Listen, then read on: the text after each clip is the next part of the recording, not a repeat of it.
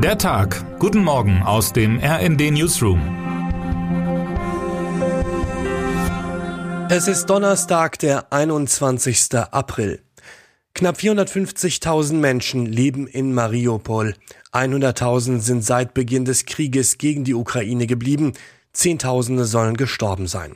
Minütlich wird die Lage in der Hafenstadt dramatischer. Wir stehen vor unseren letzten Tagen, vielleicht Stunden, sagt der Kommandeur der 36. ukrainischen Marineinfanteriebrigade, Serhei Volina, in einer Videobotschaft auf Facebook. Verzweifelt bittet er darin um Hilfe. Wir flehen die Anführer dieser Welt an, uns zu helfen. Wir bitten sie, uns hier rauszuholen und in ein Drittland zu bringen. Volina soll sich wie hunderte Soldaten und rund 1000 Zivilisten und Zivilistinnen in den unterirdischen Anlagen des Azov-Stahl-Stahlwerks verschanzt haben.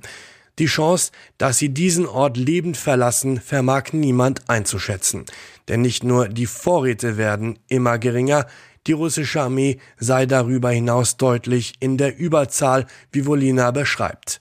Der Feind ist uns zehn zu eins überlegen, sagt er, und meint damit nicht nur die Anzahl der Soldaten, sondern ebenfalls die der Waffen. Doch noch halten die Ukrainer den Widerstand, der bereits seit dem 1. März andauert, als die Russen die Stadt im Osten der Ukraine einschlossen. Das ist nicht nur für die Symbolik und die Moral wichtig. Mariupol hat in der Kriegsführung strategisch eine große Bedeutung.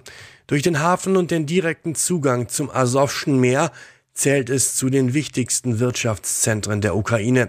Geografisch bildet die zehntgrößte Stadt der Ukraine für die Russen eine Barriere zwischen der 2014 annektierten Krim und dem Donbass.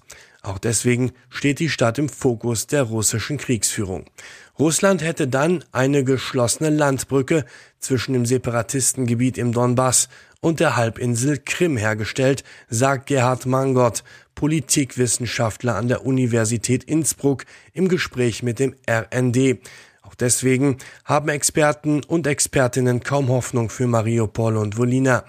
Ich gehe davon aus, dass Mariupol in diesen Tagen oder spätestens in wenigen Wochen vollständig in russische Hände fällt, analysiert Markus Reisner, Militärstratege und Oberstleutnant vom österreichischen Bundesheer. Wie viel Grauen müssen die Ukrainer dann noch ertragen und was kommt derweil eigentlich aus Deutschland?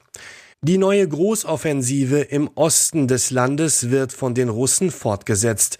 Allem Anschein nach plant die Armee, die ukrainischen Truppen mit einer Zangenbewegung einzukesseln. Im Norden über Isium und im Süden über Mariupol. Sie könnten aber auch einen größeren Angriff vom Osten Saporischas aus beginnen, sagt Reisner. Immerhin, den Ukrainern soll ein wenig Zeit bleiben, um sich darauf vorzubereiten und neu zu formieren. Das prognostiziert zumindest das US-amerikanische Institute for the Study of War.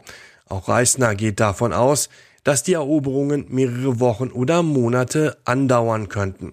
Deutschland verhält sich trotz dringender Bitten zurückhaltend, wenn es um die Lieferungen schwerer Waffen geht.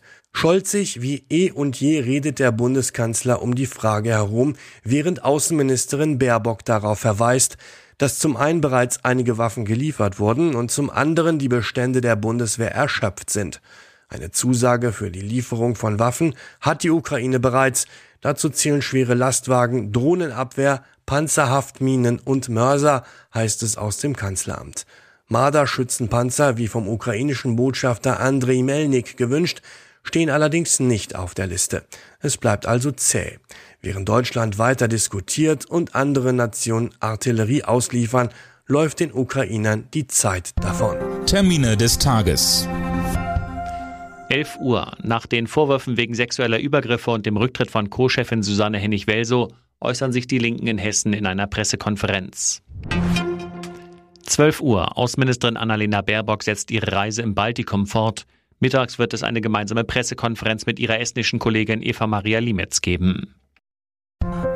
Wer heute wichtig wird. Ihren 96. Geburtstag feiert Queen Elizabeth II. an diesem 21. April. Den Tag wird die Monarchin in Sandringham House in der englischen Grafschaft Norfolk verbringen. Die eigentliche Geburtstagsfeier fällt zusammen mit ihrem 70-jährigen Thronjubiläum, das im Juni gefeiert wird. Und beschwert wird der Geburtstag der Queen allerdings nicht, Neben ihrem Gesundheitszustand bereiten bestimmte Familienmitglieder Sorgen, allen voran Prinz Andrew sowie Harry und Meghan, berichtet Susanne Ebner. Und damit wünschen wir Ihnen einen guten Start in den Tag. Text Chantal Ranke. Am Mikrofon Dirk Jostes und Sönke Röhling. Mit rnd.de, der Webseite des Redaktionsnetzwerks Deutschland, halten wir Sie durchgehend auf dem neuesten Stand. Alle Artikel aus diesem Newsletter finden Sie immer auf rnd.de slash der Tag.